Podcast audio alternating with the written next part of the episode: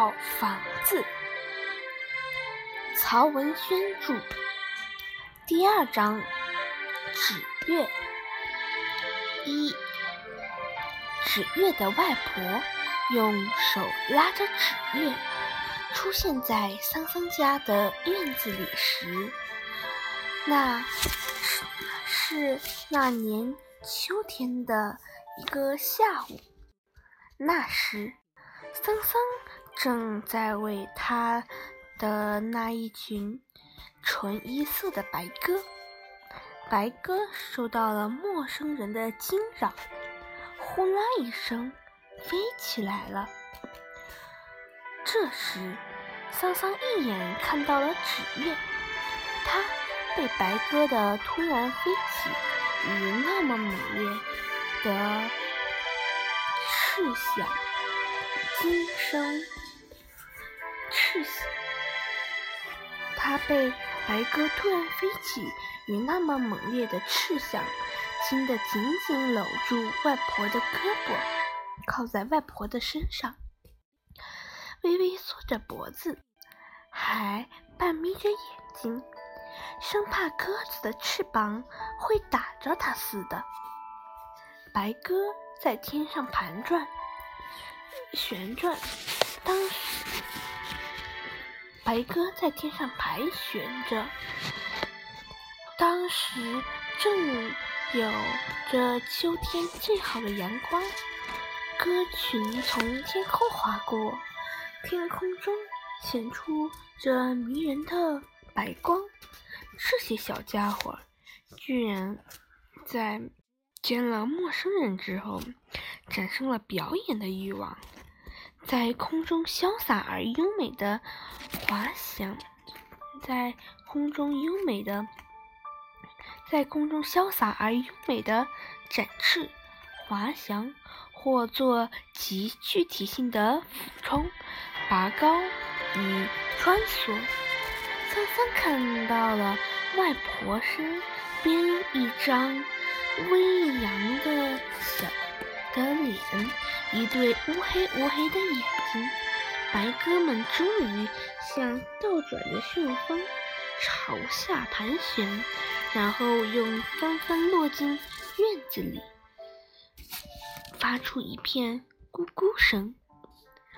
纸月慢慢的从惊受了惊吓的状态里出来。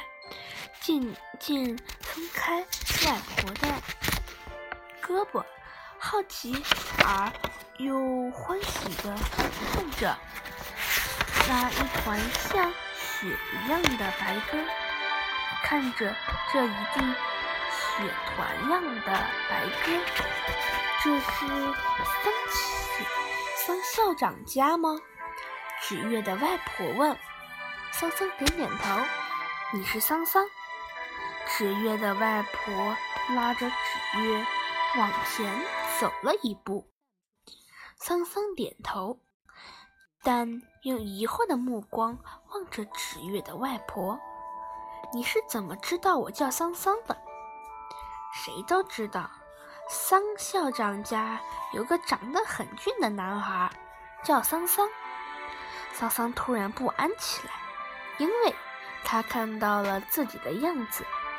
没有穿鞋，两只脚，两只光脚，脏兮兮的，裤子被胯骨勉强的挂住，一只裤管耷拉在脚面，而另一只裤管却钻到了膝盖上以上。褂子因与人打架缺了纽扣。而两只小口袋，有一只也被人撕的只有一点点连着。你爸爸在家吗？十月的外婆问。在。桑桑趁机跑进屋里，爸，有人找。桑乔走了出来，他认识纸月的外婆，便。招呼纸月的外婆与纸月进屋。月还是拉着外婆的手，一边望着鸽子，一边轻手轻脚地走着，生怕再惊动了他们。而鸽子并不怕纸月，其中一一只竟然跑到了纸月的脚下来啄一粒玉米。纸月就赶紧停住不走了，直到外婆用力拉了他一下，才侧着身子走过去。桑桑没有进屋，但桑桑很注意地听着屋子里的对话。这丫头叫纸月，这名字好听。我想把纸月转到您的学校来上学，那为什么呢？停顿了一阵，月的外婆说：“也不为什么，只是纸月这孩子不想再在板桑板仓学学念书了。”这恐怕不行啊！上头有规定，小孩就在小孩就地上学，十月就该在板仓小学上学。再说，孩子来这儿上学也很不方便，从板仓走到油麻地要走三里路，他能走。屋里没有声音了。过了一会儿，父亲说：“你给我出难题了，让他来吧。孩子不想再在那儿读书，不想再在那儿念书了。”纸月，父亲的声音：“走那么那么远的路，你走得动吗？”停了停，纸月说：“我走得动。”过了一会儿。父亲说：“我们再商量商量吧。”我和纸月谢谢您了。桑桑紧接着听到父亲吃惊的声音：“大妈，您别这样！”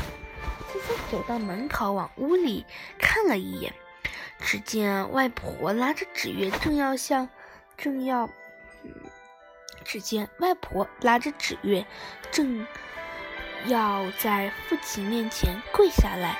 被父亲一把扶住了，随即桑桑又听到了外婆与纸月的轻轻啜泣声。